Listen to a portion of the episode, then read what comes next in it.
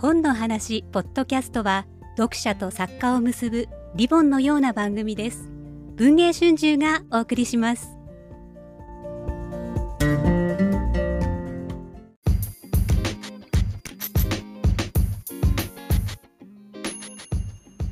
こんにちは。本の話ポッドキャストです。The Books for the Star BTS を読む。今回は、えー、文春文庫の山口さんをお招きしてお迎えします、えー、これ配信日が9月1日ということで、えー、我らが黄金の末っ子ジョングクさんのお誕生日ということも、えー、含めてえー、この日のお届けしたいと思います。山口さんよろしくお願いします、はい、よろしくお願いします。はい。というわけでというわけでジョングクさんの、はい、ついに待望の ソロ活動が始まって「セブンという、はい。まあ、すごいかっこいい曲が。もうとにかく BTS 全員がもちろん好きなんですけれどもグクちゃんだけをカメラが映し一曲全部グクちゃんの声で聴けるというこのソロ活動を、まあ、みんな待ち望んでいたと思うんですがその期待に応えてくれるそのタイトルも「セブンという大変アーミーが大喜びするタイトルでしたね。最初にもう「セブンって曲名が出た時に、はい、もう結構みんながわーって期待感が、ね、あの上がって、はい、さらにあの新曲が出た時にも、えー、もう MV からして。もう本当にあの実際は「セブンっていうのは、まあ、曜日のことだったんですけれども、ねはい、小学生とか中学生の男の子喜んで歌ってるそうなんですけれどもまあでもあの MV も、えー、女優のハン・ソヒさんも初めて、はい、あの BTS のメンバーが女の人と一緒に画面にあんなに映ってるっていうのもまあ大変話題だと思うんですけれどもハンソキさんちょうどいい本当にあのかっこいい綺麗なお姉さんでよかったですよね。そうですねあのすごいなんていうかあの情熱的なジョングクさんに対して、うんクールなハン・ソヒさんが結局こうジョングクさんの情熱に押され負けするっていう。最後はあの、まあ、しょうがないかって受け入れる、まあ、本当にメイクなんかもちょっと怖い感じのそうです、ね、甘い可愛い女の子では全然なくってかっこいいお姉さんだったので、みんなまあなんとか受け入れ MV 自体も大変楽しめるストーリー仕立てのすごいかっこいい MV でしたよね。そうですね。本当にその、まあ、月曜日から日曜日まで、うん、いろんな,、まあ、なんていうか危険なシチュエーションの中でも、はい、それに負けないジョングクっていうのが、はい、またまあ、その年上のハン・ソヒさんに恋焦がれ、うん、一度は振られるところから月曜日が始まるんでしたっけ、うん、そうですね。一応なんかこう多分別れ話っぽいことをしてるんだけど、ね、突然そこでレストランが崩壊してみたいな。はいものすごいお金もかかってるなと思うんですけど、まあ、ジョングクさんという、うん、あの我々の黄金マンネが年上の美女を追いかけ回すというちょっとでちょっとユーモラスで可愛いんですよね、うん、まあどあのお姉さんが嫌がっても嫌がってもどんどん追いかけて、うん、僕の方にまた戻ってきてくれって言ってるジョングクさんという MV だったんですけれども。そうです。ねあの電車に捕まってるところとかねすごいですね。台風に飛ばされちゃう飛ばされるけども必死に しかもあの運動能力が生かされた MV でしたよね。本当にあの身体能力が高いなっていうところも思ったんですけど、うん、そうなんですよね。であの今回はあの海外のプロデューサーの曲ということで、まあ、全編英語で歌ってて、なのであの、まあ、非常に聴きやすい曲であると思うんですけどね、一回聴いたら本当にみんな口ずさめる、うん、すごいあのベストでしたよね。あの、ね、王道っていう感じでね。はい、王道の王道のポップソングっていう感じで、はい、あとあの私がやっぱ最初聞いた時に感じたのが、うんあの一人だと一人の歌声でかなりこう、うん、歌い方を変えるというか、うんうんうん、あのそれがすごいその「セブンでは、うん、あのジョンクさんの才能がもう遺憾なく本当そうでしたよね。こんな声も出るんだってそうですね。歌い方とかこう本当にこうブレスとかの感じとか、うん、こうちょっとアレンジの仕方とかも、うん、あのもう10年間の成果というかですね、うんうん、集大成みたいな感じで。あのダンスも最高でしたよね、ね、色気があり、はい、しかし体幹がしっかりした余裕があってもうなんかこう男の色気と大人の余裕がありましたよね。そうですね。あの結構いろいろアメリカとイギリスであのソロ活動もされてて、はい、あのステージとかも見たんですけど。えーえーあのただダイナマイトとかも踊ってたじゃないですか。あれも良かったですね。あれも非常にあの感想のところのねガンガンってこう体幹をこう強くなんていうんですかビートっていうんですか、はい、ああいうアレンジもソロ曲のところも素晴らしかったですよね、うん、素晴らしかったですね。でまあ、今回はその、まあ、これ本の話のポッドキャストではい、え BTS を読むということなので、はいはい。まあ、ジョングクさんにぴったりな本ということで、何がいいかなということを考えたんですけど、まあ、ジョングクっていうのははい。本当に顔も完璧才能も完璧歌唱力も完璧そして自分でも鍛えずっと鍛えていて肉体というか運動能力もすごい人として有名なんですけれどもこんな人いるかなとアニメの世界にしかいないんじゃないかなと常々思っていて文春文庫にはジブリ文庫というのがございまして、まあ、今あの映画があのヒットしていますけれどもそれを機にジブリ文庫のことなども考えますとあジョングクっていうのはジブリジブリの世界のヒーローに一番こう近いかもしれないと思いました。実写版でできそうな。実写でできそうです、まあ、特にデビュー当時のあのね可愛い時代のジョングクなんかは、本当にどのヒーローの役もできますよね、あの私やっぱりジョンさんですごいイメージ強いの。本人も言ってますけど、うん。あのユーフォリアはいのライブステージの時に、あの空中を飛ぶじゃないですか、であれすごく嬉しそうに。そう全然怖そうじゃないですよね。であの他のコンテンツでも例えば、うん。あのダイビングとかスカイダイビングいつかやりたいとか、うん。あとあのバンジーの。バンジーもケロってやってケロッとましたね他のメンバーがみんなすごいもう嫌だとかやらないとかやってももう本当に。そうあれ見たら本当ジブリですよね。嬉しそうにポーンもうなんか空中でこう生き生きしているジョングクさんを見ると、本当に。なんかすごいこう空を飛んでいるジブリのヒーローにぴったりだなと。本当に今回のソロ曲「セブンの MV でも肉体をあの遺憾なく酷使して強いジョングクでしたけれども、ああいうところを見るとまあ中でも例えば「えーともののけ姫の」に登場するアシタカ。はい、アシタカも筋肉隆々で、はい。あの非常に運動能力のお化けみたいな男の子ですけれども、彼がこのサンという少女に、まあちょっと追いかけるというか、結局かなわないんですけれども、追いかけるところも合わせて。今回のジョングクはアシタカに似ているということでちょっとあの まあ無理やりあの言わせていただきたいと思います。はい、ただあのやっぱりジブリヒーローってはい。こう、困難に、まあ、立ち向かう力がすごいっていうのが一つあるなと思って、あとあの今アスタカの話が出たんですけど、うんこう少年時代から見てると「天空の城ラピュタ」のはい、パズ、パズ。パズーの身体能力の高さー、は、うん。まあ、もちろんアニメなんですけど、はい、ものすごいですよね。できますあのね。グクはできますね、あれが。あれこう実写版でもいけるんじゃないかみたいな。そうですね。いけます。ははい、というところであのやっぱりあのまっすぐさ。い。あの本当にキラキラした瞳、うん、15歳でソウルに出てきて、6人のお兄さんたちとの10年間の生活で、グクちゃんは今本当にあの、まあ、最近のインタビューなんかも見ていても考え方ですとかま、っすぐだしシンプルだし、あの強くどんどん強く僕はもっと有名になるみたいなことをこう、まあ今のグクが言うと本当にリアルでかっこいいんですけれども、そういうことを言えるメンタルっていうんですか、結構こうケロッとした感じがして例えばあのナムさんみたいに非常に思い悩むみたいなところを通らずにまっすぐこう進んでいってくれそうな力強さを感じますよね。そうですね。でまあそもそもやっぱりその BTS の出発点というか、今今の7人の形に定まったっていうのはあのジョングクさんが、まあ、オーディション番組を受けてでそのオーディション番組自体では合格しなかったんですけど、まあ、それを見てたいろんな各社から、まあ、スカウトが来てはい。であのビッグヒットっていう今ハイブですけど、まあ、BTS の事務所を見学に行った時に RM さんのラップしてる姿を見て、めちゃくちゃかっこいいって言ってまあもう RM さんにもう一目惚れ状態でビッグヒットに決めたの、うん。でその当時、まあ、ビッグヒットって本当に小さな事務所で、うん。スタッフも社員もあの所属してるアイドル弱小ね弱小事務所だったんですけど、まあ、ジョングクさんが入ってあのそこからこう訓練していって、まあ、3年ぐらいですね。あの練習生の期間を経て2013年にデビューということで、ただね当時まだジョングクさん中学生で、であのプサン出身なのでうん。あのソウルに一人で上京して。お母さんと離れて涙が出るみたいなことも言ってましたよね。そうですね。あの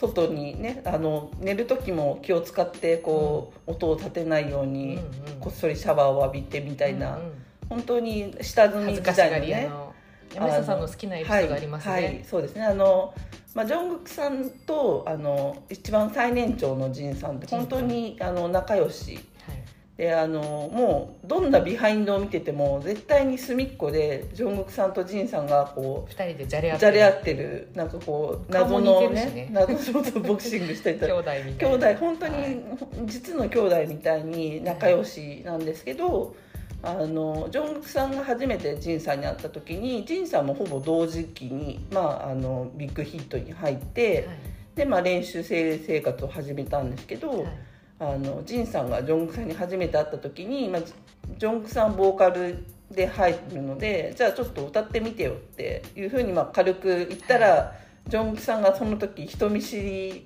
かつまあ緊張、うん。かついろんなこう寂しさとうん。複雑な感情が相まって泣いてしまったって泣いいうちゃった。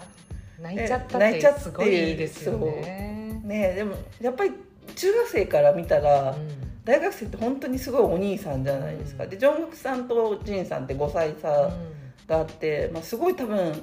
びびっくりというか、うん。ででもジンさんもそのことに対して多分すごく驚いて、あのジョングクさんを本当に実の弟かのように可愛がってて、うんはい。その関係性がずっと続いてて。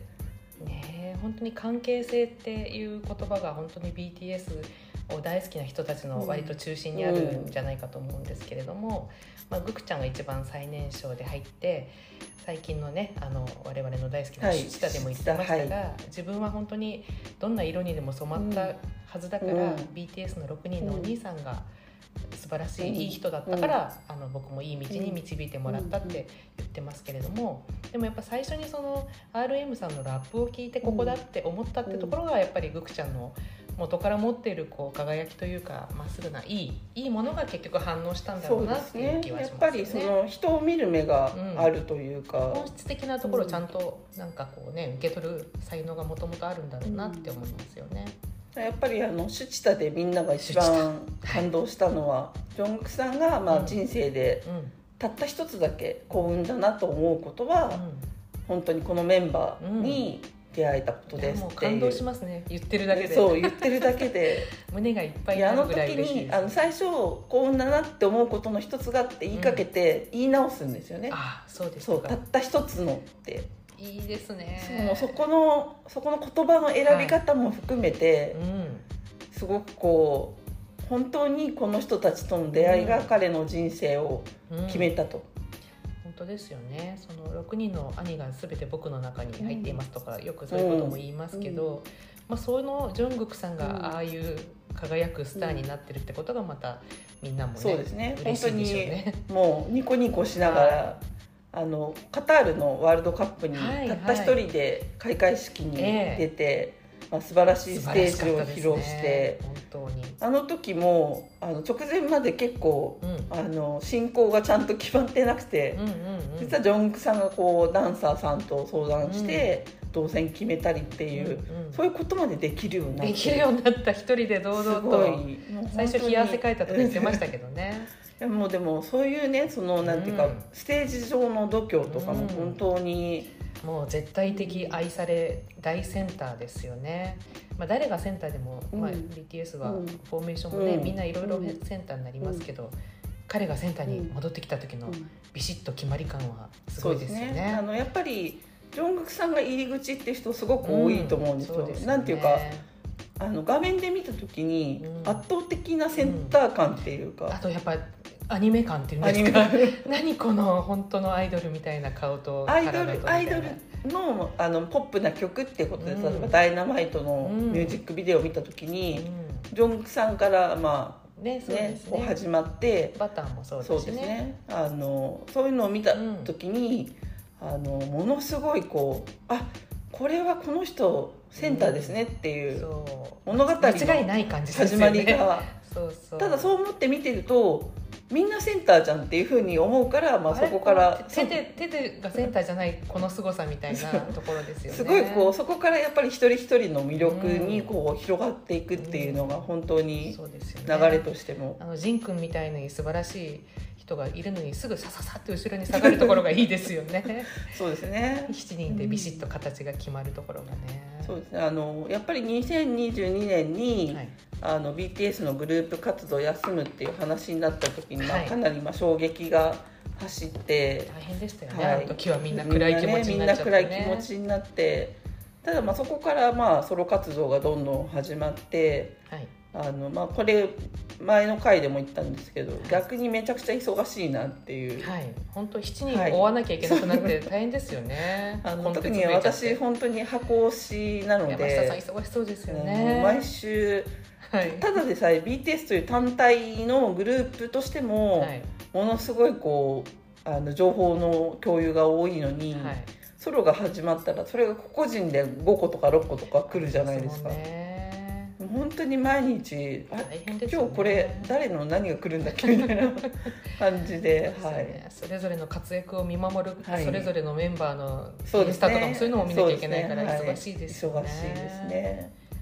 まあそう本当にその黄金マネのグクちゃんと、うん。もうこの人を幼い人はいないんじゃないかって、まあグクペはみんな思ってるんですけれども、安心してこれからも絶対まあ兵役を終えても大スターとしてポップ界で花開こうと、まあご自分も思っていらっしゃるのは非常に安心材料ですよね。そうですね。私あのシュチタでいいなと思ったのは、うん。2人ともすごくその、まあ、シュガーさんもですけど、うん。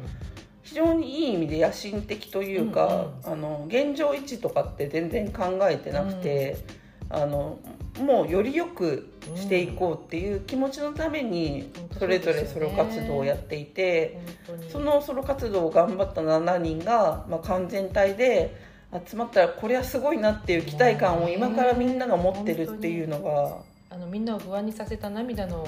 飲み会の時にもちゃんと言ってたあのこの先の僕たちに期待してもらうためにそれぞれうん。そソロの時期がって言ってたのは本当だったんだなって、まあ、ずっと信じさせてくれる発信量がすごいですよね。ね。本7当にやっぱりあの時間をかけてあの彼らの言葉が一つ一つこう聞いていくと、はい。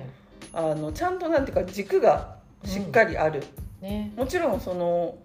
こいろいろバッシングがあったりとか、うん。まあ、自分のミスがあったりとかいろんな個人的な悩みとかも抱えつつ、はい。あの芸能活動をしてきてると思うんですけど、ただその私たちファンとかに届けてくれる言葉っていうのは、うん。本当にジョングクさんの眼差しそのままにはい。まっすぐにそうですね本当にあの涙の飲み会の後は、うん。グクちゃんが結構みんなの救いになったと思うんですけどそうですね。あ全然うん。大丈夫ですよってケロッと言ってくれてるのは、うん。なんかすごくこう信頼感がありましたよね。そうですね。あのやっぱりなんていうか本当にやっぱりみんながジョングクさんが最初に来た時に中学生だったっていうこともあるけど、あのなんていうかやっぱりまああの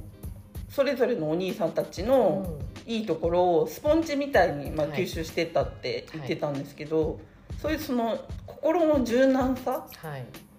も含めて、うん。あの頑固なところももちろんあると思いますし、そうでね、あのね入れ墨とかもすごいですもんね、うん。貫きますもんね、だからやっぱりやりりたいことがすごくしっかりあるけど、そのために必要なその技量の,、あの研磨が必要だったらそれはいくらでも自分はやりますと。そう。ですよね。あの時もあのもう本当にもう天才的なアイドル、うん。天才的なボーカリストっていううん。地位をもうすでに確立してるのに、うん。いやまだまだです。もうあのデビュー当時の映像を見てはい。あリモコン投げそうになったっていう あのやっぱりそのミスするたびにやっぱり泣いちゃったりとか、うん。そういうこうまあすごい内省的な部分もうん。あると思うんですけど、うん。いきなり声が枯れちゃって。興奮でですかね。まあでもグクちゃんって本当にあのちょっと周りにいない感じの本当にスターのメンタルのひ一つなのかなっていうこう理解の及ばないようなこう明るくまっすぐな強いようで、まあ、すごく繊細に努力するところでもあるし、っていうところ分からなさもすごく魅力だと思うんですけれどもあのなんていうんですかあ兵役の時ジン君が入る時のあお話をしたいですよね、はい、そうですね。あの関係性という、はい私の大好きなあれで言うと、あの時やっぱりあの、まあ、仁さん最年長ということでうん。先陣を切って、まあ、兵役を行くことにうんなって、だって7人で、全まあ、部見送りに行った映像がに行きますよね。供給されて、ではいそのであの映っていたんですよね。もうジョングクさんが本当にほぼ喋らなくて。ほぼ喋らない。顔も全部隠してうん。目しか出てないけど、で普通の2人とはまるで違う空気感でしたよね。いつもだとすごいこうわちゃわちゃしてるのに、もうただひたすらもうハチ公のように黙ってジン君の隣にずっといるのがひしひしと伝わってくる映像で、ね。しかも普通だったらジン君も「どうしたんだよえ」とか絡みそうなものなのに、ジン君もそんなグクちゃんをそっとしておいて、周りのお兄さんもうん。そんなグクに誰も突っ込まないっていう、あの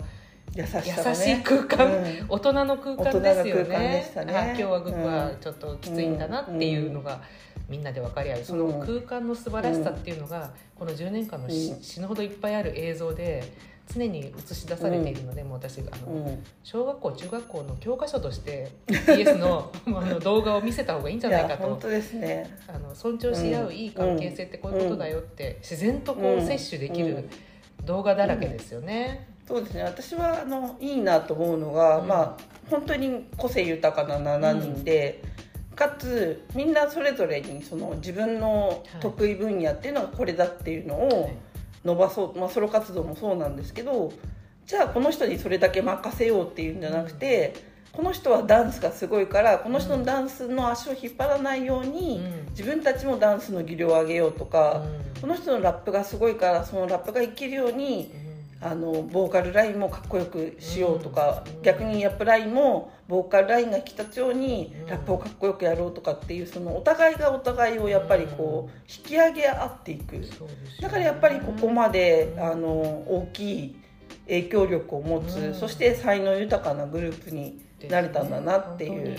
最初のやっぱり中身がお互いに伸ばし合ってきたはい。のが見えるのが素晴らしいそうですよね。ね。だからまあちょっとジブリのヒーローに話を戻しますと、すと、あのジブリの、まあまあ、パズーとかもそうなんですけど、うん。あの最初にあのドーラっていう海賊ええのおばあちゃんが、まあ、最初、まあ、ある種敵対関係にあるわけなんですけど、うんあの彼女のその本質をパズーが分かった時に、彼女にやはりすごいこう全面的に信頼を寄せてはい。最後、まあ、彼女がピンチに陥った時もちゃんとパズーが助けてっていうはい。あの成長ぶりうんうんあの短いこう2時間弱の映画の中で、はい。パズーという少年がはい。ピンチにこう出会ってうん。でもそこを切り抜けてうん。こういろんないい大人の影響を受けてうんうんうん最終的にこうじこう世界を救うみたいなところがすごいこうん。うこれはもうジョングクだみたいな。そうですね。ジブリ映画とかもまあいろんないい作品という、うん。エンタメ作品っていうのは結局人間の本質をのいいところをどう影響し合ってこう開花させるかっていうのが一番感動するところだと思うんですすけど、ね。BTS の動画にもそれが言えますね。というところで、はい。じゃあ あの話はつきませんけれども、というわけであの皆さんちょっと今日はジョングクさんのお誕生日ということで、はい、おのおのお祝いをおめでとうごおざいます。めでとうございます。えーまあの BTS 読むはこれからもまた配信予定なので今後もよろしくお願いします。はい、ありがとうございましたありがとうご。ざいました。